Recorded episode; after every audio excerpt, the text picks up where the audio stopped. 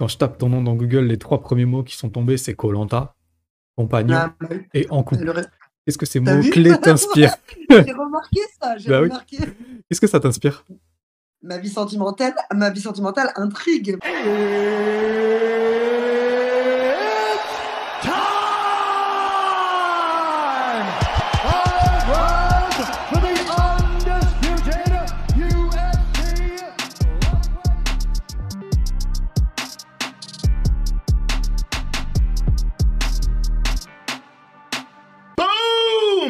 Perfect shot. Eh, salut tout le monde, c'est Nico. Soyez les bienvenus dans MMA Club. MMA Club spécial couteau suisse, ou plutôt couteau des Deux-Sèvres, tant elle touche à tout. On la découvre boxeuse, aventurière, combattante de MMA, commentatrice ou journaliste. Ce sont pas les questions qui manquent. Et ça tombe bien. Elle est mon invitée. Elle aura aujourd'hui la lourde tâche d'illuminer le podcast MMA Club. Et c'est une tâche facile pour celle dont le prénom signifie lumière. Lucie Berthaud, sois la bienvenue dans MMA Club. Eh bah dis donc, ça c'est une intro. Merci beaucoup Nico. C'est cool, ça fait plaisir. Alors tu vois, je me remets souvent en cause. Des fois, on se dit, est-ce que c'est les bonnes questions? Est-ce que je connais vraiment ce sujet et tout? Mais les intros, j'essaye à chaque fois d'essayer de faire un truc cool. Donc ça fait plaisir si t'as kiffé. C'est... franchement, Écoute. ouais, là, t'as- c'est soigné, hein. franchement bravo. Voilà, ça fait plaisir, merci, merci. Alors juste avant de commencer, je rappelle aux auditeurs, avec Others, vous le savez, la boisson post, workout, protéinée, vegan, avec le code MMA Club 15, vous avez 15%.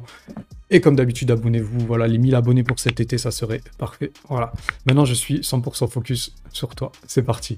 Alors, tu vois, Others, qui est un très bon produit, je tiens à le dire. Parce bah, que j'ai été en partenariat avec eux pendant un, un temps. Euh, franchement, c'est du très très bon produit. ah bah, c'est cool, tu vois. Ah. Je t'avais je je rien demandé et tu valides, euh, c'est Je parfait. valide. Non, non, je valide très fort. Moi, je valide fort aussi, donc euh, c'est cool. Tu vois, quand j'ai commencé un petit peu à me demander quel genre de questions, comment j'allais organiser cette interview, en fait, il y a un truc qui m'a directement touché euh, et qui m'a fait remettre en cause l'ordre de mes questions. Et quand on commence un podcast, justement, c'est cool parce que c'est le moment qui est le plus écouté, tu vois. Donc, je, je souhaite que tous ceux qui nous écoutent puissent bénéficier de cette petite expérience humaine sur le sujet qui m'a interpellé. Octobre 2022, tu faisais la promotion d'une organisation française au Sénégal, euh, la pouponnière de Mbourg, euh, donc qui accueille des enfants en danger, dans le besoin, ils les accueillent, ils les nourrissent. Tu peux me parler un peu de cette expérience? Complètement. En fait, euh, il y a quelques années, j'ai suivi euh, dans le cadre d'une émission Suleiman Sissoko, qui lui-même était un- entre guillemets euh, un peu parrain de cette euh, orphelinat. Mais quand je dis parrain, on l'a pas sollicité pour communiquer sur cette action. Non, c'est quelqu'un qui est venu de lui-même et qui a dit voilà de quoi vous avez besoin, je vous donne. Stylé. Et il m'a, il m'a beaucoup ému à cette époque-là. Et, et je me suis dit, mais mince, euh, pourquoi moi je ne fais pas quelque chose euh, d'important euh, avec cette visibilité que j'ai en fait? Il m'a beaucoup inspiré. Et c'est vrai qu'à cette époque-là, je me suis promise que je reviendrai un jour. Euh, un jour où j'aurai réussi dans le MMA et je viendrai redonner euh, bah, un peu de ma réussite, entre guillemets, à ces enfants qui, eux, sont dans le besoin. Euh, puis le temps est passé, et puis euh, j'ai eu de nombreux aléas sur la route, et finalement je n'y suis jamais retournée. Entre temps, il y a eu le Covid, il y a eu plein de choses, je suis partie vivre aux États-Unis, etc. Et puis euh, cette année, on m'a proposé euh, de, faire un documentaire euh, de nouveau au, Sénégal. Et là, je me suis souvenu de la promesse que je leur avais faite, et je me suis dit, mais mince, Lucie, t'as même pas honoré ta promesse. Donc en fait, j'ai mis un, point d'honneur à y retourner et à, mettre en place cette action que j'avais dit que je mettrais en place, c'est-à-dire de, donner mensuellement des, ressources à cet orphelinat. Et donc, donc voilà, donc j'ai pris sur, sur mes tournages. Euh, voilà, je, je suis partie à l'autre bout euh, du Sénégal dans cette euh, pouponnière. euh, parce que c'est une promesse que j'avais faite et surtout, c'est une promesse que je me suis faite à moi-même. Il faut toujours honorer ses paroles. Donc, euh, donc voilà, c'est disons que c'est ma bonne action à moi. euh, entre guillemets, c'est ma manière de remercier la vie pour tout ce que j'ai, euh, c'est de redonner à ceux qui ont besoin, parce qu'il y a eu des moments où moi j'ai eu besoin, on m'a aidé, et ben je me dis que voilà, c'est ces enfants qui n'ont rien dans la vie, qui n'ont plus de parents, et ils n'ont pas la chance d'avoir tout ce que j'ai eu. Euh, voilà, je, je me dis que si je peux participer, ne serait-ce qu'un tout petit peu, euh, ben, à leur épanouissement, euh, je, je- je le fais. Voilà, c'est tout. Ok. Ça commence fort, c'est pas beau. C'est tout à ton honneur, vraiment, c'est incroyable. Respect. À titre d'exemple, j'ai vu qu'un don de 10 euros, c'est un mois de lait pour un bébé ou une semaine de couche. Donc, euh, je vais mettre un lien dans la description. Donc, si vous voulez faire un petit Ouais. geste, on aura participé à, voilà, à aider une belle cause. C'est ça. Voilà, il n'y en est pas. il Y a Donc, euh, pas... Pour nous, c'est un resto, c'est pas grand-chose. C'est ça. Je me dis que 50 euros, c'est moins d'un coaching privé. Euh, bon, bah voilà, c'est. Avec 50 euros, tu fais beaucoup de choses. hein. Tu nourris beaucoup d'enfants et tu achètes beaucoup de choses. Donc, donc voilà, quand je me suis rendu compte de tout ce qu'on pouvait, je, je me rappelle, 50 euros, je pouvais avoir euh, trois sacs de 30 kilos de riz et euh, je ne sais combien de boîtes euh, de lait en poudre. Mm. On en avait, je crois, au moins 7-8. En plus, le, le riz a beaucoup augmenté ces derniers temps. Donc euh, voilà, pour 50 euros, nous, c'est un resto, c'est un petit plaisir. Ben là-bas, ça peut nourrir euh, ouais, euh, environ euh, 15 enfants. Donc euh, donc c'est important. quoi. Vraiment. Et cette expérience au Sénégal, c'était donc aussi pour un documentaire sur le MMA. Euh, C'est ça. Bon, alors Ouais, moi, j'avoue-. J'avoue, je l'ai pas vu, j'ai pas Canal+. Donc, est-ce que tu peux euh, Ouais. Me faire euh, remplacer mes yeux et me faire un imaginaire de ce qui s'est passé, euh, de raconter cette expérience aussi Ben, tu sais, en fait, euh, je travaille pour des chaînes françaises, mais je travaille aussi pour des chaînes africaines. En l'occurrence, Canal Plus Afrique et aussi pour euh, Wata. Donc, ce sont des chaînes africaines qui ont pour but de promouvoir le sport africain. Il faut savoir que euh, au Sénégal, la situation du MMA est la même que nous en France il y a quelques années avant la légalisation. Donc, il y a un vrai travail de fond à faire pour que la discipline se développe là-bas. Euh, donc, j'ai proposé un documentaire euh, qui avait pour but donc de suivre quelques précurseurs, quelques pionniers et aussi euh, des lutteurs sénégalais. Euh, donc je suis partie là-bas, on a tourné ce documentaire, il a été diffusé là, là, cette semaine. Euh, je vais le mettre sur YouTube prochainement, mais j'attends que, j'attends que les, les multi-rediffusions soient faites. D'accord. Euh, mais voilà, on a suivi la success story d'un d'un lutteur sénégalais qui, je pense, va faire parler beaucoup de lui, si en tout cas il arrive à avoir un bon management de carrière. Euh, S'il arrive à, gravir les étapes, euh, un peu comme l'a fait Francis Ngannou, c'est vrai que là-bas, tous, ils sont inspirés par Francis Ngannou, ils rêvent tous d'avoir la même carrière. Euh, donc là, bref, on a eu un lutteur sénégalais qui était déjà une star dans son milieu au Sénégal, mais qui commence à faire parler de lui parce qu'il a juste éteint le top, un des top 5 de l'EFC chez les poids lourds. Il l'a éteint en 25 secondes. hein. C'est-à-dire que le gars, en plus d'être bon lutteur, il est, c'est un gros cogneur. Donc, euh, donc voilà, donc j'étais assez contente de participer euh, bah, à la valorisation de ce gars-là et euh, surtout à la valorisation du MMA au Sénégal parce qu'il y a un gros travail de fond à faire encore une fois. Donc voilà, si je peux, moi, encore une fois, aider à la démocratisation, tout comme je le faisais déjà à l'époque avec Combat Sport, eh ben, écoute, voilà, c'est ma passion, hein, c'est ce que j'aime faire. J'aime communiquer sur, sur la réalisation des rêves, j'aime communiquer sur ce qui allume ma flamme. Donc, donc voilà, pour moi, tu sais, je suis payée pour ça, mais je- en vrai, c'est pas ça ma motivation. Je, j'aime tellement ce que je fais que je compte pas les heures, en fait, Hmm. tu vois. D'accord. Et justement, Voilà. quand- quand on a, quand on a accompli et qu'on continue d'accomplir comme ça, humainement, sportivement, socialement et surtout éthiquement, parce que de tout ce que tu me dis depuis tout à l'heure, c'est surtout éthiquement que j'ai l'impression que tu te retrouves dans ce que tu fais. Après quoi, est-ce que tu cours dans la vie que tu n'as pas encore. Oh, ça, c'est une question euh, compliquée. euh, tu sais, moi, je, je, en fait, je suis juste une personne qui, qui aime se lancer dans des projets fous, euh, qui a besoin d'être en accord avec ses valeurs et euh, voilà, qui aime, euh, qui, qui aime accomplir de grandes choses. Donc, j'aime bien avoir un projet fou par an en général. hmm. D'ailleurs, là, je me disais, tiens, euh, je, je manque de projets fous en ce moment. Mais euh, voilà, je, je cours après la réalisation de mes rêves, après la réalisation de moi-même, cours après le sens de la vie, comme tout le monde. Et puis surtout, enfin, je pars du principe que j'ai la chance d'être dans ce monde. Tu sais, quand j'étais très jeune, euh, à l'âge de 15 ans, j'ai eu un non pas pardon à 17 ans, j'ai eu un accident très grave, un accident de la route. Euh, dans cet accident, euh, bah, j'ai perdu quelqu'un qui m'était très cher. J'ai aussi une amie qui est devenue handicapée. Enfin, ça a été d'une violence extrême au niveau moral. Mais c'est aussi ce qui m'a fait prendre conscience de la chance que j'avais d'être dans ce monde. Et à cette époque-là, je, je me suis fait une promesse à moi-même, c'est de, de, vivre l'équivalent de deux vies, c'est-à-dire parce que je me sens reconnaissante d'être toujours de ce monde. Pour moi, la vie est un miracle et, euh, voilà, il faut l'honorer, cette chance en fait d'être dans ce monde. Et à partir du moment où on est venu dans ce monde, bah, faut, faut juste honorer cette chance que tu as, quoi, en étant excellent. Tu viens dans ce monde par l'excellence, tu vois. C'est-à-dire que ton petit spermatozoïde, là, il a été champion du monde à un moment Hmm, donné. hmm, hmm. Il s'est battu parmi un milliard d'autres concurrents, il a réussi à passer la porte, il a été champion du monde. Si j'ai été champion du monde en venant au monde, je, vais, je peux encore faire plein de choses dans, ce- dans cette vie-là, tu vois. Donc moi, je, voilà, je, je me fixe pas de limite, j'y vais, je fonce. Et tout ce qui allume ma flamme, je me pose pas de questions, j'y vais, quoi. En fait, euh, a- j'aime bien parce que dans ton discours, il n'y a pas de notion de peur et de frein. Et ça, ça me plaît. Et c'est Ouais, mais quelque j'en chose ai. qui me. Ouais, j'imagine. Ouais, bah. Détrompe-toi, j'en ai, mais je suis courageuse. C'est Mm. ça la seule différence. c'est- j'ai énormément de peur dans tout ce que je fais. J'ai peur d'aller combattre le 25 février prochain. J'ai peur de tout. Euh, j'ai peur de, de tout, absolument tout. Mais j'ai énormément de courage. J'ai du cœur. J'ai récit dans les tripes. J'ai tout ce qu'il faut pour, pour y aller. Et peu importe les conséquences, euh, je veux être capable de me regarder dans une glace et de me dire Ok, Lucie, tu as été 100% intègre avec toi-même. Tout ce que tu as dit que tu allais faire, tu l'as fait. En tout cas, tu as essayé de le faire à 100%. Mm. Et, et- et tes valeurs, tu es, toujours en accord avec celle-ci. quoi. Voilà, Ouais, c'est bien. Ouais, c'est une, je pense que c'est une question d'intégrité avant tout. En fait. Ouais. Bah, c'est magnifique. En tout cas, c'est Merci. c'est- c'est beau, ça me Mm. parle, c'est super. Je parle un petit peu de MMA. Euh, Allez, ouais. ça change. non, parce que tu vois, euh, en vrai, moi, je, je- bon, des fois, ça, je parlerai même pas de MMA en fait avec les invités, tu vois. Mais j'en parle, mais la première partie, je crois que c'est la partie qui me plaît le plus, tu vois, de m'intéresser à la vie, de ce que, de ce qu'est la personne et tout, son éthique. Je crois que c'est ce qui m'intéresse le plus. Mais la suite m'intéresse aussi. Alors, tu vois, je me demandais juste quelle analyse tu fais un petit peu de la représentation du MMA féminin dans les orgas majeurs, mais françaises, avec deux, deux Écoute, trois ans de recul c'est exact- exactement ça qui m'a amené à faire du MMA. En réalité, je viens d'un univers qui est la boxe anglaise et Mhm. euh, les femmes avaient beau accomplir des exploits toutes les semaines ou tous les mois, on n'était jamais valorisés. Nos payes n'étaient pas euh, à l'égal des hommes, loin de là. Euh, on n'avait pas de médiatisation, tout le monde s'en foutait de nous, quoi. Et donc, euh, bah, c'était super. J'accomplissais de grandes choses dans la boxe, mais je n'avais jamais le traitement que je méritais, en fait.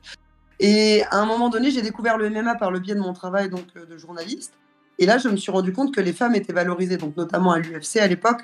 Euh, et quand j'ai découvert ça, quand j'ai découvert que les femmes avaient les mêmes grilles de salaire, qu'elles étaient autant valorisées médiatiquement et qu'on leur laissait une place sur chaque fight card, ça, c'est ce qui m'a séduit. Donc moi, clairement, je te dirais jamais que euh, euh, les femmes subissent le machisme. Non, non, non, pas du tout. Dans le MMA, franchement, il y a une super valorisation de la femme. Et au contraire, c'est même une force d'être une femme parce qu'on reste quand même rare, mine de rien. Et la rareté, ça se valorise encore plus. Et ça se monnaie encore plus. Donc ça veut dire qu'aujourd'hui, grâce au MMA, je peux enfin euh, avoir une carrière décente de sportif de haut niveau. Je suis enfin Mhm. traité à ma juste valeur et à la hauteur de mes efforts. Donc clairement, pour moi, le, le- le MMA a fait ce que tous les autres sports de combat n'ont pas fait jusqu'à aujourd'hui. Mhm. Donc je suis très contente et ça va dans le bon sens, ça se développe de plus en plus. Il y a énormément de femmes qui se reconvertissent dans le MMA et sûrement pour les mêmes raisons que moi, je pense, même si elles ne se l'avouent pas, mais en réalité, euh, euh, le MMA nous offre des opportunités qu'on ne peut pas trouver ailleurs, dans Mm. les autres sports de combat. Et, et, et tu te. Sportivement, tu te situes où euh, dans, ce- dans ce panorama? Comment ça, je me situe à, Bah, à quel niveau? Tu vois, tout à l'heure, tu disais euh, que tu as fait la transition boxe-MMA pour, pour les raisons que tu viens d'évoquer. Dans, dans ce panorama, est-ce que tu te situes à ta juste place? Euh, Franchement, ça va. hein. non, non, franchement, ça va. M- Mon rêve. Écoute, j'ai réalisé plusieurs rêves avec le MMA. Euh, attends, hop, excuse-moi. J'ai réalisé plusieurs rêves avec le MMA. Euh, je rêvais euh, de faire un, un championnat du monde à Las Vegas. Bon, je l'ai fait en amateur. Je rêvais de combattre aux États-Unis. Je rêvais d'avoir une carrière pro aux États-Unis. Je rêvais de, de combattre à Bercy parce que Bercy est juste, comment dire, la salle la plus prestigieuse qui accueille les plus grands combattants. En tout cas, moi, j'ai été j'ai grandi avec ça. C'est-à-dire qu'à l'époque, quand je regardais Canal+, les plus grands combattants de Muay Thai ou de boxe anglaise se produisaient à Bercy. Donc, quand j'étais jeune, c'était mon rêve absolu de combattre Mm. à Bercy. Et là, j'en suis à mon... J'en ai fait deux, j'aimerais bien en faire un troisième. Tu vois, j'ai réalisé plusieurs rêves grâce au MMA. Donc oui, il y a un vrai accomplissement. Euh, en termes de salaire, euh, je pense être exactement euh, là où je voulais être. Voilà, on, on veut toujours plus, bien évidemment, mais je, enfin, Tu es j'ai clairement pas à me plaindre. D'accord. Franchement, j'ai clairement pas à me plaindre. C'est sûr que, comme beaucoup, j'aurais adoré connaître l'UFC, mais voilà, chacun a un chemin différent. Et euh, j'ai tendance à penser que les choses sont bien faites, tu vois, euh, dans le bon timing et qu'elles sont bien faites et que je suis là où je dois être, tout simplement. Et ça se passe bien pour moi et je suis assez satisfaite pour le, moment. D'accord. Cool. Euh, tu sais, je voulais revenir sur un épisode qui était compliqué pour toi, j'imagine, après la défaite contre Benitez. Est-ce que c'est un, c'est un passage de ta vie où tu as douté au point de mettre un terme à ta carrière? Ah, il a été horrible. Alors ça, ça a été un passage horrible. Ça, c'est le genre de défaite mais qui te dégoûte pendant des années, quoi. J'avoue. C'est-à-dire que la musique d'intro sur laquelle je suis arrivée, je ne peux plus l'écouter.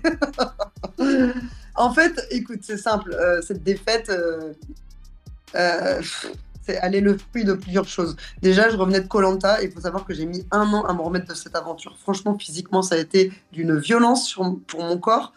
Euh, je te dis la vérité, euh, il y a eu un avant, il y a eu un après Colanta. C'est-à-dire que j'ai jamais retrouvé à 100% mon, ma forme physique, tu vois, depuis cette aventure. Euh, donc déjà, j'étais pas bien remise, et physiquement et psychologiquement. Et euh, euh, j'ai fait des erreurs. J'ai fait des erreurs dans ma préparation, j'ai fait des erreurs qui m'ont coûté cher, notamment ma prépa physique, mon manque de lucidité. Je me suis pas préparé contre les coups de coude. Et, et elle a été, elle a été amère cette défaite parce que je la menais, mais Bah de oui. manière tellement large, c'était tellement large. Je gagnais quoi. Mhm. À 1,30 de la fin, le coup de coude qui m'éteint. Et, et, et ça, il a été violent parce que, un, dans la manière dont ça s'est passé, et deux, physiquement, euh, je sais pas si tu imagines ce que j'ai pu ressentir après mon combat. Mm. J'étais défigurée. En plus de ça, euh, les magazines qui ne me donnaient pas l'heure avant Colanta, qui subitement se mettent à faire des gros titres du genre euh, Lucie de Colanta, ensanglantée, méconnaissable, euh, défigurée, ça faisait les titres. Par contre, quand je gagne à Bercy, personne n'en parle. Alors oui, par contre, quand je suis défigurée, là, ça fait des gros titres. Mm. Ça, ça m'a dégoûté. Et imagine-toi le soir quand je rentre. Donc j'ai énormément de, de- j'ai une poche de sang dans l'œil Ouais, en ouais. fait, hein, parce que mon, mon plancher orbital était pas fracturé, on n'est pas passé loin d'ailleurs, Euh, mais il était traumatisé parce que j'ai eu des fourmillements dans la Mm. moitié du visage pendant à peu près un mois et demi. Mm. C'était, j'étais inquiète, hein, je te dis franchement, j'étais inquiète. Ouais, je te crois.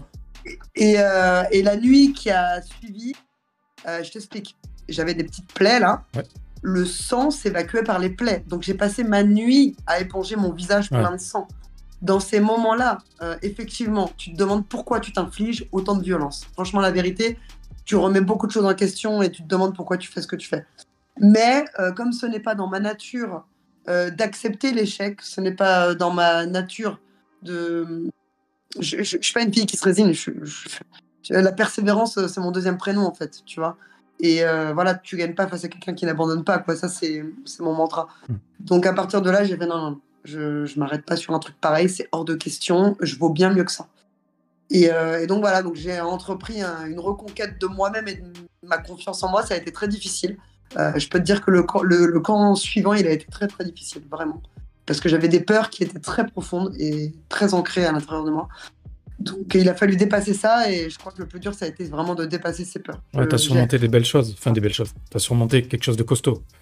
Bah ouais, et puis en plus, euh, juste avant moi, euh, à Bercy, j'ai deux gars qui se prennent des KO d'une violence inouïe. Mm. Euh, donc euh, au moment où c'est mon tour d'entrer dans la cage, autant me dire que je me décompose, quoi. Je me dis, oh là là. J'ai eu peur de, de- de refaire la même chose, tu Mm. vois. Mm. Mais euh, voilà, et au final, ça s'est bien passé. Je, je me suis rendu compte que je m'étais monté la tête et qu'au final, la fille n'était pas plus dure que ça. Mais c'est juste moi qui me suis monté la tête et j'ai eu tellement peur ce jour-là, je te jure. Mm. Et du coup, j'étais pas à 100%, je trouvais, je- j'étais vachement dans la retenue. Je, je me connais, je sais que je suis capable de bien mieux, mais, mais, mais j'avais tellement peur du coup dur que j'ai été dans la retenue, tu vois. Mm. Donc, euh, donc voilà, donc ça a été un combat très dur, ouais, pour répondre à tes questions. Hmm, D'accord. Euh, Aujourd'hui, bah, on peut le dire, hein, on peut le dire avec euh, vraiment, c'est t'es dans une grande organisation. Il y a pas, y a là-dessus, il y a rien à dire. Tu vas faire ton quatrième combat au Bellator. Donc après une victoire à domicile. Maintenant, troisième. Non, Là, non, tu- troisième. Je me suis démerdé à inventer un combat. Je me sens mal. excuse-moi. Mais hein. j'ai fait que deux combats au Bellator. Ah, je suis désolé. Je m'excuse, je me suis Pas en- les pinceaux.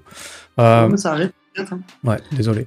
Euh, en tout cas, maintenant, tu es dans une dynamique euh, positive. Euh, Est-ce que ton avenir dans la même impro, il dépend du résultat direct de ton prochain combat? Ah oui. En fait, part du principe qu'au Bellator, alors je ne sais pas si c'est comme ça à l'UFC, je pense qu'il y a quand même une marge de tolérance. Mais il faut savoir qu'au Bellator, à partir du moment où tu perds, ils ne te doivent plus rien. C'est-à-dire que tant que tu gagnes tes combats sur le contrat, admettons, moi j'ai signé pour 4, eh bien, ils me doivent 4 combats. À partir du moment où, tu- où tu perds, ils ne te doivent rien. C'est-à-dire qu'ils te font combattre s'ils ont envie de te faire combattre. Donc en fait, euh, part du principe que chaque combat peut être le dernier, en fait, Hmm. Mais le. au Bellator. Ouais, quand tu dis le dernier, c'est au Bellator. Oui, oui, après tu peux très bien aller au PFL, te reconvertir, c'est pas un problème. D'accord. Mais, euh, mais oui, oui, ça peut être le dernier. M- moi, écoute, c'est comme ça que je décide de voir les choses. Je pars du principe que ça peut être le dernier à chaque fois. Et euh, je, prends, je prends le meilleur de ce qu'il y a à prendre, tu vois. Euh, je, me, je, me for- je me conditionne mon esprit. Je me dis, OK, option A, je gagne, ça continue, l'aventure continue, je vais voir jusqu'où je peux aller. Option B, je perds. Potentiellement, euh, ça s'arrête avec le Bellator. Soit il y a des perspectives dans une autre organisation qui, qui me valoriserait au même titre, avec les mêmes payes. Parce Ouais. que dorénavant, je peux plus combattre pour rien. C'est plus Ouais, je possible. comprends. je peux plus redescendre en, en- en standard et en gamme, c'est plus possible. Euh, aussi par rapport à mon âge, tu vois, il y a un moment donné, euh, j'ai plus envie de prendre des risques pour rien. Mais euh, et s'il n'y a pas de perspective intéressante, ben, peut-être euh, que ça peut aussi sonner le glas de, de, de ma carrière, tu vois. On est sur les derniers mètres, hein, clairement, Mm. tu vois. Maintenant, j'ai envie de, de- vivre les derniers mètres euh, pleinement, à fond, et, et, de kiffer ce qu'il y a euh, de pleurer ce qu'il y a De, enfin, voilà. Je veux vivre les choses pleinement, Mm. en fait, tout simplement. Hmm, ok. Dans, là, dans la joie comme dans la tristesse, peu importe, Ouais. tout vivre à fond. ok, je comprends. Et, et là, la prochaine adversaire, donc euh, elle vient du Muay Thai kickboxing, elle a été championne du monde. Elle a un background en judo, j'ai vu ça aussi. Elle a un background en judo, tu Mm. m'en apprends une bonne là. Ouais, ouais, j'ai Ah, vu qu'elle avait un petit background. en-. Bah, elle a, elle a un titre, elle a un titre de champion du monde de kickboxing. Oui, oui, oui, kickboxing. Ouais. Euh, elle a fait championne euh, en boxe. C'est Ouais. une fille qui était en boxe anglaise amateur au même, en même temps que moi. En fait, on était sur les mêmes circuits. Tu l'as jamais rencontrée avant alors en boxe? Non, parce que on s'est croisés. Ah, des- d'accord. On s'est croisés d'une année à l'autre. On a fait les mêmes tournois, mais on s'est croisés quoi. Ah. On s'est jamais rencontrés. Et je suis même pas sûr qu'on était dans la même catégorie à l'époque. Ok, ok. Parce qu'elle, elle a toujours été à 57, je pense, alors que Ouais. moi, j'étais dans les catégories plus hautes à l'époque. D'accord. Et, et- et tu t'attends du coup, tu t'attends à quoi? De sa part à Sabri Sengoul Tu t'attends à quoi? De sa part Ouais. Du striking pur? Ah, c'est clairement une fille qui va me donner du fil à retordre euh, en striking. Mm. Euh, ça, c'est clair. Ça, c'est clair. En plus, c'est une fille hargneuse qui est très technique. Euh, tant mieux que ce soit technique parce que ça fera un très beau combat. Euh, maintenant, c'est pas une fille qui va me permettre de briller avec mon striking, tu vois. Donc, euh, donc euh, va, falloir, va, falloir, euh, va falloir avoir un autre un plan, quoi. Hmm. Mais ça, ça je, je le garde pour moi. Ouais. Mais voilà. Ok, ok, ok. D'accord. Mais je m'attends, oui, oui, je m'attends à du répondant et c'est probablement, c'est probablement l'un des combats les, les plus difficiles hein, que, que je vais avoir. D'accord. Mm. Euh, tu sais, je me, je me posais une question. Ça, je passe un petit peu, pas du coq à l'âne totalement, mais un petit peu quand même.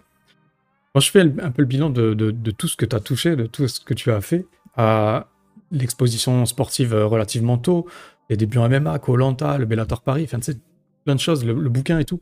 Est-ce qu'il y a une partie de toi qui a peur du jour où tout ça, ça va s'arrêter? Bon, ça va pas s'arrêter. Je vais Mm. toujours trouver euh, des, pff, des, des projets fous. Enfin, Ouais. En fait, euh, si tu veux, ça fait tellement d'années que je fais ça, euh, je, me réinvente constamment, en fait. Donc, euh, je vais toujours trouver quelque chose qui me fait kiffer, tu vois. Et, tu- sais, le, le journalisme, c'est quelque chose qui me fait kiffer énormément. Donc, de toute façon, je sais que le combat me manquera un jour. Le combat me manquera parce que j'ai vécu comme ça toute ma vie. C'est-à-dire que depuis que j'ai 15 ans, je combats. Donc, ne plus combattre, il y aura clairement un vide dans ma vie. Euh, maintenant, euh, bah, il y a peut-être un moment où il faudra que je fasse peut-être un bébé, tu vois, et ça, ça va meubler pas mal mon quotidien, je pense. C'est vrai.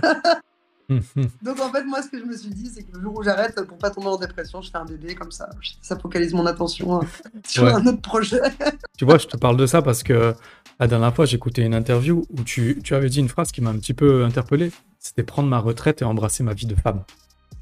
Tu as parlé de ça en parlant de t'accomplir à un autre niveau. Du coup, tu faisais allusion à ça, tu faisais allusion à construire une famille.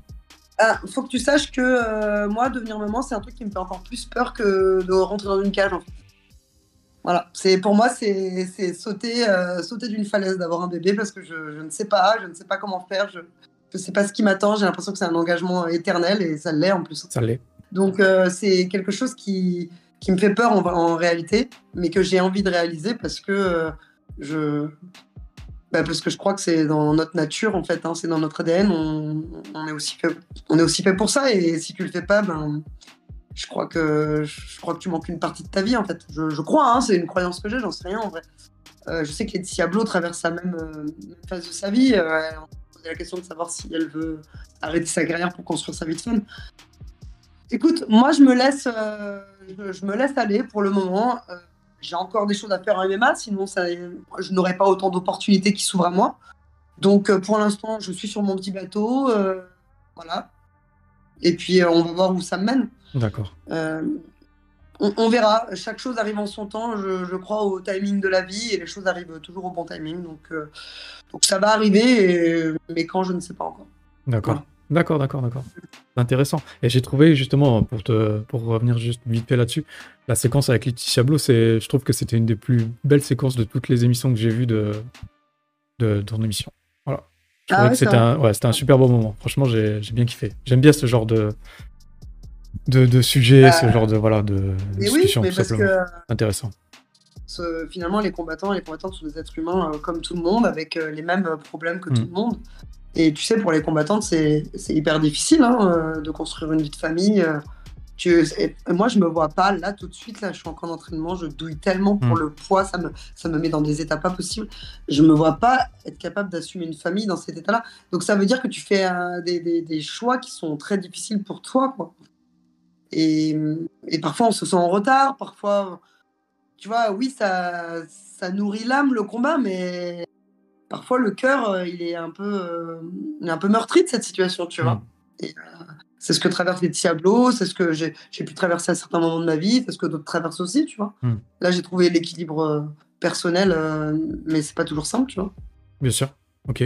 Euh, tu sais, tout à l'heure, tu me parlais d'un truc sur Colanta. Tu me disais que tu avais peut-être pas sous-estimé, c'est peut-être pas le bon mot, mais disons, si j'emploie ce mot, tu me diras si c'est vrai ou pas, que tu avais peut-être sous-estimé les répercussions, tu vois, de participer à un tel jeu. Ouais, Oh. tu vois, tu confirmes. Euh, J'imagine que c'est en charge mentale et en charge physique aussi. Euh, Est-ce que tu retournerais faire un jeu, un, un Colanta, s'il t'appelait, pour refaire une édition? Ah non, mais moi, je refuse euh, jamais de challenge. À partir du moment où c'est excitant, j'y vais, je fonce tête baissée, je réfléchis pas, en fait. Mais par contre, euh, je suis averti. Je sais exactement ce qui m'attend. Euh, là, typiquement, moi, Colanta, faut quand même remarquer que une semaine avant l'aventure, j'étais à Bercy en train de combattre, tu Hmm, vois. hmm. Donc, euh, j'étais déjà épuisé par mon weight cutting et mon camp d'entraînement et ma performance. Et il a fallu que je retourne m'affamer sur cette île avec des Ouais. gens qui n'étaient pas toujours sympas. euh, avec vrai. des équipes de pro, avec des équipes de production qui nous torturaient euh, psychologiquement. Enfin, euh, non, c'était dur, franchement. Donc, clairement, si je refaisais l'aventure, je ne me pas de combat juste avant. Tu vois, bon, je l'ai fait une fois, je sais ce que je sais que je suis capable de le faire. J'ai été loin d'ailleurs, mais mais je le referai pas parce que ça te, j'avais pas de réserve énergétique en fait. Tu vois, j'avais pas de gras, j'avais rien, j'avais pas de stock. Quoi, tu vois. Et on était léthargique. Le moindre footing, mais mais c'était dur, c'était dur. Je te jure. Ok. D'accord. Donc, euh, ouais, et puis moralement, euh, après, tu sais, quand t'es combattant, euh, t'es habitué à être dans le dur. Donc, euh, tu vois, enfin, c'est pas un problème de traverser une aventure seule dans le dur. Enfin, je sais faire ça. Ça, c'est l'histoire de toute ma vie. Mais finalement, euh, ce qui a été le plus dur, euh, c'est euh, les injustices, le rejet des autres, le, le tribunal public, tu vois, enfin, tous les gens qui te jugent en masse alors qu'ils ne voient pas Hmm. un dixième de ce qui se passe vraiment sur Hmm. l'île, tu vois. Enfin, tout, tout ça, ça a été un peu dur, quoi. Finalement, la charge mentale, elle prend le dessus euh, presque plus sur la charge physique, Ouais. quoi. T'es en train de me dire. Ouais, ouais, ouais, mais attends, tu sais que quand tu fais le casting de Colanta, tu rencontres des psychologues, ils savent absolument tout de toi, ils connaissent absolument toutes tes névroses, toutes tes fragilités, Ah ouais. toutes tes sensibilités, ils savent tout, ils savent exactement où appuyer pour t'activer. Hmm. Et euh, moi, j'ai bien compris qu'on on avait fait en sorte de m'activer au max. Voilà, et c'est pour ça que j'ai beaucoup pleuré dans cette aventure, parce qu'on m'a activé au max, Hmm. parce qu'on appuyait sur les boutons pour me faire réagir. Sauf que, sauf que euh, bon, ben, les réactions qui étaient voulues et attendues n'étaient pas celles qu'il voulait, et j'ai pris sur moi, pris sur moi, pris sur moi, jusqu'au jour où j'ai pas pu prendre sur moi. Quoi. Là, ça a explosé. Mais, mais voilà, c'était pas simple. C'était pas simple. En plus, ils m'ont fait arriver avec une semaine de retard dans l'aventure, donc euh, j'avais vraiment un handicap par rapport aux autres. Ouais, faut se fondre Euh, dans un moule qui est déjà existant et tout, c'est compliqué, ouais. C'était chaud parce que en une semaine, il se passe tellement de choses. Ils avaient déjà partagé énormément de- d'émotions fortes. Ils étaient déjà ultra connectés. Il y avait des affinités extrêmement profondes. Et moi, j'arrive là comme un cheveu dans la soupe euh, pour survivre dans un univers social où je n'étais pas à la bienvenue. Euh, Excuse-moi, ça a été chaud. Ouais. Il a fallu que je sois très maline pour réussir à passer entre les mailles du filet. D'accord. Ah, c'est inté- c'est intéressant les petits, euh, les petits à côté comme ça. C'est bien, c'est bien. Ah, bah, Tu sais, je voudrais juste te poser deux ou trois questions sur ton, ton travail de journaliste, commentatrice.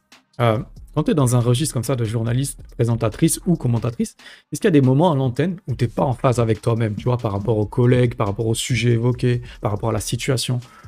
Quand ça t'arrive, comment est-ce que tu gères ça? Quand- Est-ce que donne-moi un exemple Parce qu'en Euh, général, euh, ça se passe plutôt bien. Éthiquement, avec un collègue, tu peux pas être d'accord. euh, je sais pas, c'est vrai que j'ai pas d'exemple comme ça.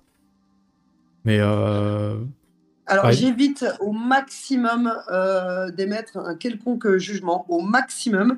Euh, si ça m'arrive, c'est très rare, mais si ça m'arrive, c'est que vraiment je suis outré par Mm. la situation. Euh, vraiment, quand j'en arrive à, à- à prendre position, c'est que je suis outré et scandalisé par ce qui se passe. Voilà. Euh, mais je- j'essaye quand même de rester neutre à chaque fois. hein. Je, je- je- me retiens. J'ai beaucoup de points de vue personnels, mais j'essaye de rester le plus possible neutre euh, pour pas qu'on vienne me reprocher euh, des prises de position, etc. Mhm. Mais bon, après, tu connais euh, le milieu. Hein. Tu fais jamais euh, l'unanimité. Non, c'est pas possible, c'est sûr. Et du coup, Non, si je devais te demander, ce serait quel le pire moment que tu vécu en direct? J'ai pas vécu de pire moment Ouais. en direct. Non, non, j'ai pas vécu de pire moment. Je j'ai pas de souvenir comme ça. Bah, c'est bien, tant mieux. c'est bien, c'est bien. Et, et en plus de tous ces rôles, tu vois, après ta carrière de combattante, quel est le côté du MMA que, t'aimerais, que tu souhaiterais explorer? Euh, tu veux dire professionnellement? Ouais. Euh, écoute, euh, j'ai l'impression d'avoir exploré pas mal de choses. C'est ça tu- Il y en a plein qui me disent tout le temps, parce que j'aime bien mettre en relation les gens, en fait. Donc, il y en a Mhm. plein qui me disent Ah, tu devrais trop être manager. Moi, si t'es manager, Mhm. demain, je te prends direct et tout. Mais pff, c'est particulier d'être manager, tu vois. Enfin, c'est un métier à part entière, et puis il faut avoir une certaine patience, et puis il faut être. euh, euh, faut parfois être un peu démago, etc. Bon, bref, moi, j'ai pas envie euh, de faire de, de compromis avec mes valeurs. J'ai envie. D'accord. Enfin, voilà, donc, donc voilà, je rends des services, je rends des services. Si demain on me demande de jouer un rôle dans une organisation, dans l'événementiel, ça je le ferai avec plaisir par exemple. C'est quelque chose qui m'éclaterait. Je ne l'ai pas encore fait, euh, c'est quelque chose qui pourrait m'éclater. D'avoir un rôle euh, euh, clé dans l'organisation d'un événement. Ok. Ok, ok. Mais rester dans le. Mais bon, à un moment donné, tu peux pas tout faire non plus. Tu Non, vois. non. non, non, c'est pour ça que je te disais, après ta carrière de combattante, tu vois, passer un, un moment où tu auras un, un peu plus de temps, j'imagine. Mais c'est clair que tu as l'air de me dire que tu veux quand même rester autour de la télé, autour du journalisme. C'est ça, quoi. Oui, oui, oui, moi j'a- j'aime la création, j'aime euh, la réalisation, j'aime voilà ce que tu fais là, j'adore ça, faire des interviews, monter, réaliser, faire de l'image, raconter des belles histoires, c'est ça me fait kiffer, tu Mm. vois. Donc effectivement, je vais plutôt partir là-dessus. Et puis euh, et puis après, je sais que j'ai des potes euh, qui arrêtent pas de, de me demander si j'aimerais pas monter un club avec eux en Ah. France. Pourquoi pas, tu vois, pourquoi pas. Franchement, euh, pourquoi pas, à voir. Mais mais aujourd'hui, ce qui me fait kiffer, c'est vraiment le journalisme au niveau professionnel. D'accord. Ok, ok. Ok, c'est cool. C'est cool. Euh, alors, avant de te laisser, j'ai juste un petit moment de détente, tu vois, des questions un petit peu plus détentes. Mais d'abord, je voudrais commencer ça, que tu me racontes Tu une anecdote. Non. que tu me racontes une anecdote. Une anecdote? Ouais. Une anecdote euh, de, de, MMA, de journalisme de Ouais, euh, de journalisme Anecdote, euh, ou de paquet, MMA, en fait. un, un- un moment off, euh, amusant, un truc euh, rigolo qui t'est arrivé, ou au contraire, pas, de, pas rigolo que t'as réussi à gérer, tu vois, n'importe euh, petit truc, hein. Non, mais j'en ai plusieurs. euh, euh, J'en ai plusieurs. Mais je crois que celui qui m'a le plus marqué, c'est euh, le premier. Le premier Bercy que j'ai fait avec le Bellator, tu sais, ça a été une période très compliquée avec le Covid, etc. Euh, quand je débarque euh, à l'hôtel à côté de l'Accor Arena, euh, il se trouve que mes coachs ont tous les deux, sont tous les deux contaminés à la Covid. Donc je me retrouve sans coach et ils estimaient que parce que je m'étais entraîné avec eux, j'étais considéré comme cas contact. Sauf que moi, j'étais sûr à 100% que je n'avais pas, que je n'étais pas contaminée, j'avais aucun symptôme et je sais pas, je le sentais, quoi, je le sentais que j'étais pas. Et donc au début, ils ont voulu me faire sauter de la carte et j'ai dû me battre, mais me battre pour euh, pour qu'on me laisse une chance. Mhm. Et donc pendant une semaine, ils m'ont confiné, j'ai eu euh, une épée de Damoclès au-dessus de la tête, ils m'ont fait faire des tests tous les jours. Il n'y a pas un jour où on me disait pas, euh, Lucie, attention, si euh, tu as un test positif, tu sautes. Donc tous les jours, j'étais seule dans ma chambre, je n'avais le droit d'approcher personne, donc je devais, je devais me débrouiller pour perdre mon poids. Je devais me débrouiller pour perdre mon poids dans ma chambre, etc. toute seule. J'étais un peu comme en prison, on chaud. livré mon plateau repas. Euh, ouais, non, c'était une vraie galère, hein, franchement. Et euh, finalement, je réussis à passer tous les tests, mais je n'avais toujours pas résolu le- la question du coach. Je n'avais pas de coach. Mhm. Et là, euh, incroyable ce qui se passe. Je reçois un message de John Kavanagh, donc le coach de McGregor, qui me dit Lucie, je suis à Paris, je viens d'apprendre que tu n'avais pas de coach. Si tu veux, je peux t'aider. Franchement, euh, il est comme tombé du ciel, le gars. J'ai failli lui dire épouse-moi. épouse-moi. parce que là, Magnifique. franchement. Ah ouais, non, c'était trop beau. Euh, et donc, euh, c'est comme ça que je me retrouve avec John Kavanagh dans mon coin. de lui-même. Il me propose alors qu'il ne me connaît pas. Il ne m'a même pas demandé un euro sur ma prime, que dalle. Juste, Incroyable. il était venu à la rescousse. Et euh, ça a été un super coach, hein, il y plein de blagues, euh, tout pour me détendre, euh, vraiment. Et, et tu sais, quand tu as Cavanaugh dans ton coin, tu qu'une envie, c'est de le rendre fier, quoi, de honorer sa présence, en fait. Il se passe un ah truc, ouais, ouais. avec un- Ah ouais, tu te dis avec un coach comme ça, là, je suis obligé de le rendre fier, c'est sûr. Et du coup, j'ai fait le, pour moi, en tout cas, à mon sens, le meilleur combat de ma, le meilleur combat de ma vie ce jour-là. Et, et donc, ce qui est drôle, enfin, ou pas, c'est que donc, ça, c'est ce qui m'est arrivé à Bercy. Je m'envole pour Colanta une semaine après. Euh, et là, j'arrive là-bas à Tahiti et on me dit que j'ai voyagé à côté de quelqu'un qui avait le Covid encore une fois et que je suis de nouveau considéré comme cas contact et qu'on veut de nouveau m'éjecter de l'aventure. Ok, Je dis, mais c'est pas possible. Qu'est-ce que c'est que cette histoire? De. Et donc, de nouveau, j'ai dû me battre avec la production pour qu'on m'intègre à l'aventure. Euh, je- Enfin, je me suis vraiment battue comme une, une lionne pour euh, gagner ce spot.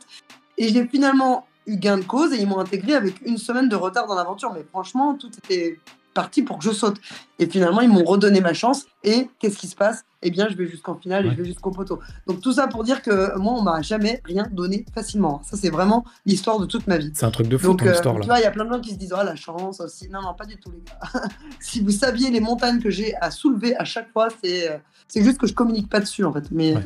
c'est toujours des, Bah là, des tu vois, histoires de dingue. Mais ça me rend fier. Ça me rend fier parce qu'à chaque fois, euh, je pars toujours avec des handicaps et, je finis toujours par m'en sortir. Et ça, ça m'a donné confiance en la vie. Je sais que j'ai de la ressource, peu importe la difficulté. Voilà, donc euh, c'est ma valeur refuge. Et aujourd'hui, quand c'est difficile, je me dis Ok, Lucie, t'as toujours réussi à t'en sortir. Tu vas encore t'en sortir. Voilà. Oh, l'anecdote, elle est vraiment, elle est incroyable. Franchement, c'est deux anecdotes en une avec le. T'imagines, c'est deux moments de ta vie qui auraient pu sauter c'est sur, euh, sur la décision de quelqu'un d'autre en fait. Et t'as fait Non, tout mais c'est pour que. incroyable qu'en l'espace de deux semaines, on me fasse deux fois la même chose. Ouais, quoi. j'avoue. Enfin, on- on- en deux semaines, on a voulu m'enlever mon rêve Ouais, de la c'est ça, bouche deux c'est ça. fois. Et si je me bats pas, si je me laisse faire, en fait, on m'enlève mon rêve. En Exactement. Fait, tu vois et, et plein de gens m'ont dit Ah, mais tu sais, Lucie, moi, j'aurais jamais pensé à me battre comme tu t'es battue. À Colanta, ils m'ont dit, ils m'ont dit Mais tu sais, moi, si on m'avait dit ça, je j'aurais pas cherché plus loin.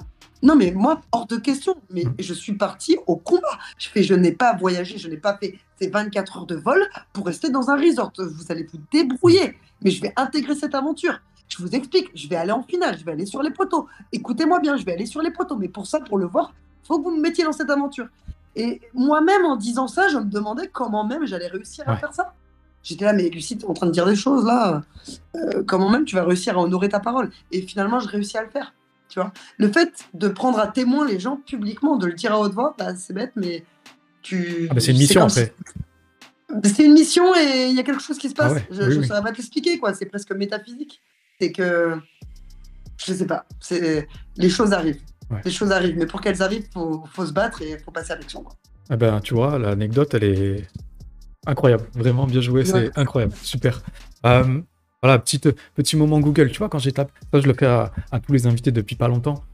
Quand je tape ton nom dans Google, les trois premiers mots qui sont tombés, c'est Colanta, compagnon Ah, bah oui. et en couple. Reste- Qu'est-ce que ces mots-clés t'inspirent J'ai remarqué ça. J'ai Bah oui. remarqué. Qu'est-ce que ça t'inspire? Ma vie sentimentale, ma vie sentimentale intrigue, mais je suis très discrète. En fait, moi, je veux protéger ce qui est important, en fait. Donc, euh, je parle pas de ma vie privée parce que je veux la protéger, en fait, tout simplement. Et bon, Colanta, bon, je crois que là, tu m'as fait un beau débrief.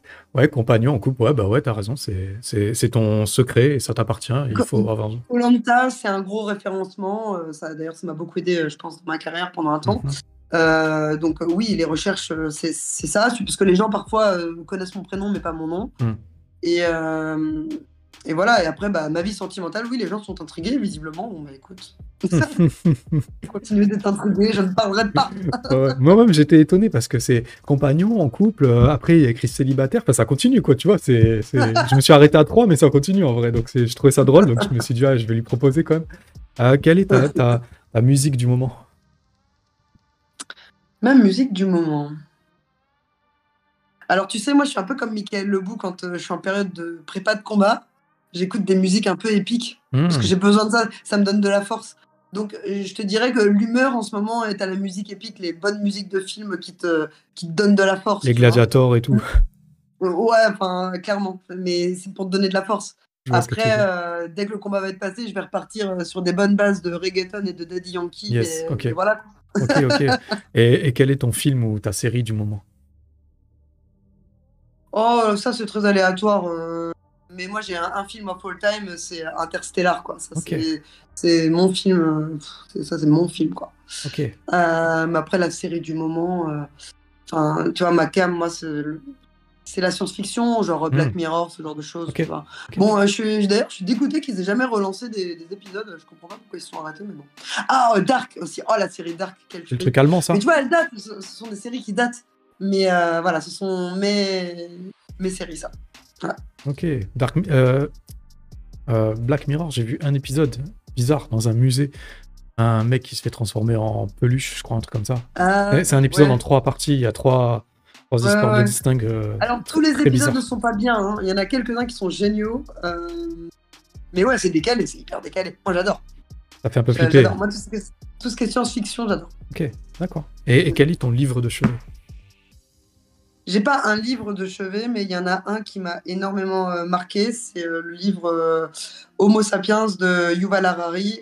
Je t'explique. C'est un bloc épais comme ça. Mais quand tu le finis. Alors au début, je l'ai commencé en livre et après, je l'ai fait en audible parce que je faisais beaucoup de routes. Donc je gagnais du temps comme ça. Mais quand tu finis ce livre, tu as l'impression d'avoir fait du chemin dans ta compréhension du monde. parce que c'est un livre qui te parle à la fois de, de l'histoire de l'humanité, d'anthropologie, de philosophie. Enfin, tous les sujets sont abordés de la quête du bonheur à la migration de l'homme. Enfin, c'est- une tuerie absolue ce livre. Je n'ai jamais retrouvé un livre qui nourrisse autant mon esprit que celui-ci. Hmm. Voilà. Donc, du coup, quand tu ouvres un bouquin, tu t'ennuies presque maintenant. Eh ben ouais, franchement ouais.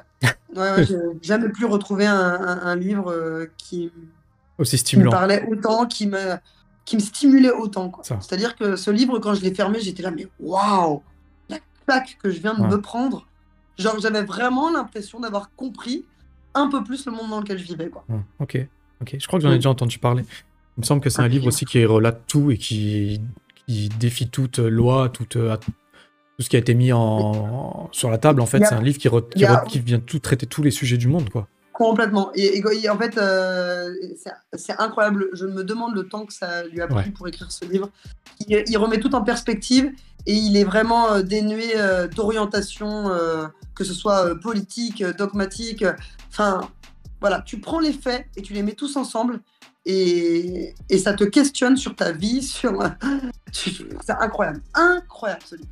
Ah bah c'est cool, tu vois, je vais peut-être me faire pareil, peut-être pas en bouquin, mais peut-être en audio, ça serait peut-être plus facile. Pour les gens qui Genre- font de la route, c'est un bon Ouais. compromis, je trouve. Ouais.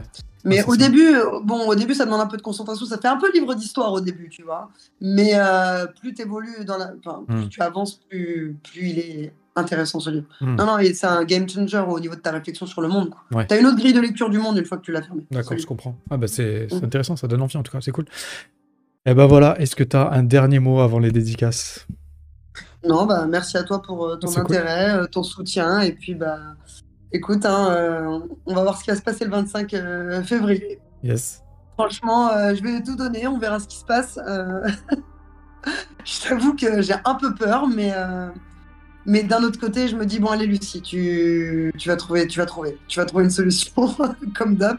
Et surtout, j'aimerais bien être à Bercy le 12 mai. J'aimerais bien. Mais c'est bien quand la On peur verra. fait avancer, donc c'est cool, c'est positif dans un certain Ah, dans mais certains la, peur, c'est ton meilleur ami. La peur, la peur c'est ce qui te met en alerte. Si t'as pas peur, tu es trop laxiste en combat. Enfin, en tout cas, de mon point de vue. Ah, ah, je- Mm. J'entends, c'est cool, c'est int- très intéressant. Et ben voilà, est-ce que tu as des dédicaces? Euh, non, euh, dédicace juste à, à ceux qui me supportent pendant mes camps. Grand respect à eux, particulièrement mes coachs. Euh, ils méritent la Légion d'honneur. Eh Franchement, j'essaye d'épargner un maximum mon entourage, mais là, j'avoue que malheureusement, mes coachs, euh, ont- ils ont une patience. Ce sont de grands hommes, de très grands hommes. Yes. Et ben dédicace à eux. Dédicace à eux. euh, ouais. Et ben voilà, ben, même un club c'est terminé. J'espère que ça vous a plu. Si c'est le cas, n'hésitez pas, comme d'hab, abonnez-vous. Ne ratez pas le combat de Lucie le 25 février au Bellator 291 à Dublin. On se retrouve très vite et moi, comme d'hab, je vous fais des gros. Est-ce que tu sais ce qu'on dit à la fin? Non, tu sais pas. On fait des gros. Bisous. Des gros bisous.